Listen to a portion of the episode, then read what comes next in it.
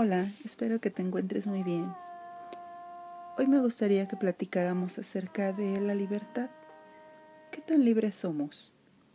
Buscamos, defendemos y postulamos una libertad muy basada en los derechos que tenemos de lograr cosas como un, título, una profesión, en el hecho de no sentirnos atrapados en alguna situación, tal vez de trabajo, y la libertad de poder vestirnos como querramos, relacionarnos con quien nosotros elegimos. Muchas veces peleamos por nuestra libertad, pues diferentes etapas de la vida, a veces con nuestros padres, a veces con una pareja, a veces con un grupo de amigos, a veces a nivel social, pero perdemos de vista la libertad que nos quitamos a nosotros mismos. Se dice que la libertad es la facultad, el derecho, de poder elegir de manera responsable la forma de actuar, de no estar sometidos a la voluntad de otros. Pero entonces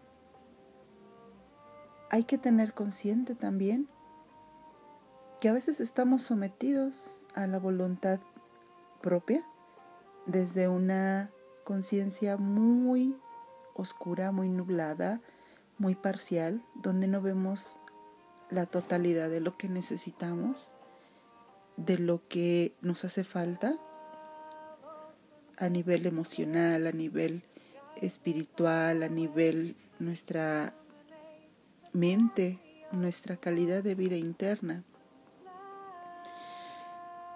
Tenemos una parte nuestra que bien no conocemos, que rechazamos, y está esa lucha constante interna, ya sabes, esa sensación interna de no estar bien, estar viendo dónde es y no la logro encontrar.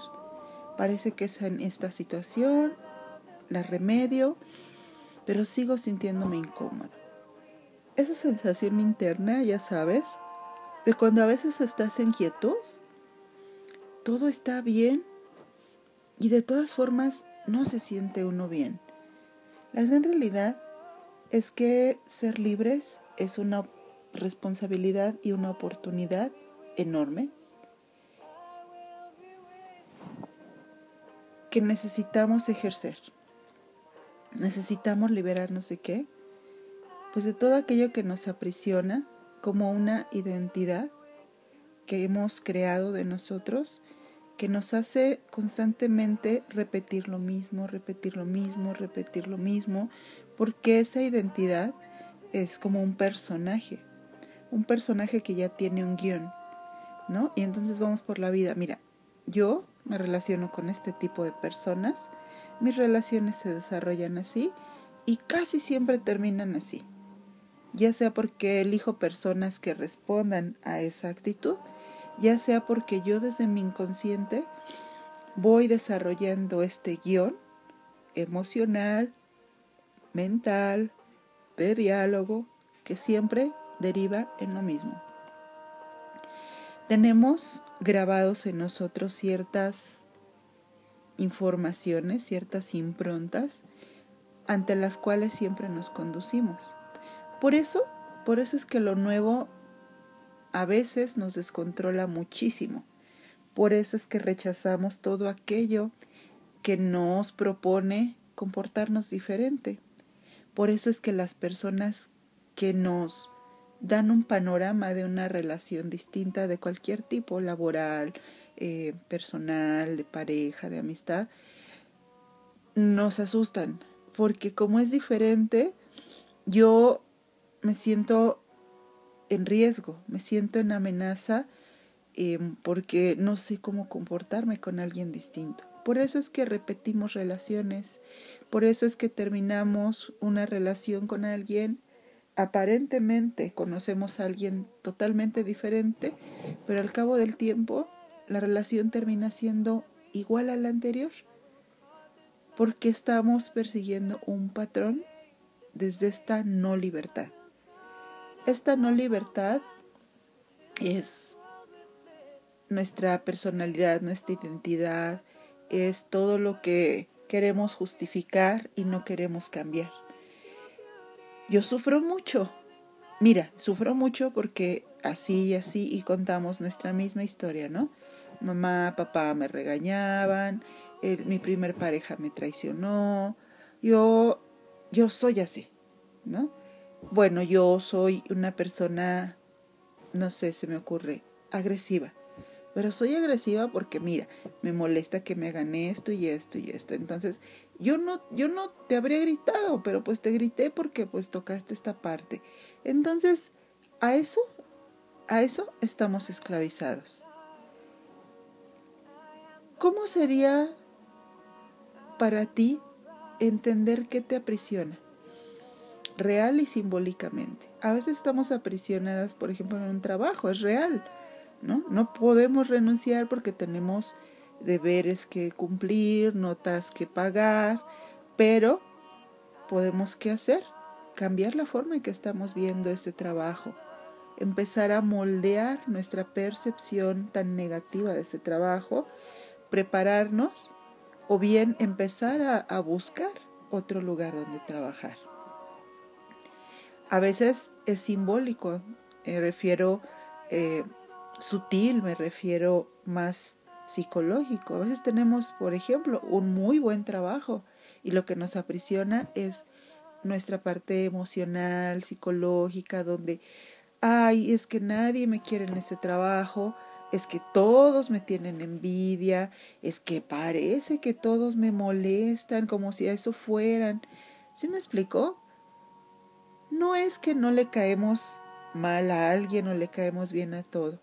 No es que no haya gente alrededor que tal vez no sienta simpatía por nosotros, pero aceptar que no todas las personas se levantan con deseo de molestarnos, que no todas las personas hacen cosas por boicotearnos, que de pronto si yo cambio mi percepción, tal vez esa persona que veo como enemiga, como adversaria, deje de serlo, porque acordemos que si no hay enemigo adentro, no hay enemigo afuera.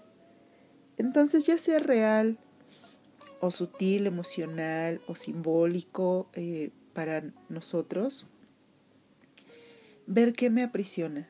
¿Cómo puedo cambiar eso que me está atrapando? ¿Por qué sé que estoy atrapada? ¿Por qué sé que no soy libre? ¿Por qué no estoy logrando los resultados que quiero? Porque pareciera que alguien más decide sobre mi vida. Porque pareciera que eh, todo lo que quiero no sucede y lo que no quiero está pasando constantemente. Es como estar bajo la dictadura de alguien que constantemente queremos identificar, sin darnos cuenta que necesitamos liberarnos de nuestro rol de víctima, de perseguidora, de salvadora, nuestra actitud de ser demasiado duras o bien demasiado eh, sensibles y suaves para decidir cosas importantes. Y aquí sería plantearnos una pregunta muy importante. ¿Realmente nos queremos liberar de las cadenas que nosotras mismas hemos impuesto sobre nosotras? Y llévate estas preguntas, ya sabes, unos cinco minutos para responderlas para ti. ¿Qué implica liberarnos de nosotras? Implica aceptar que estamos cambiando constantemente y que ese cambio nos lleva a ser una persona distinta, más allá de la personalidad que hemos construido. Implica liberarnos de nosotros, aceptar la responsabilidad de nuestras emociones atrevernos a tomar decisiones diferentes, plantearnos nuevas cosas.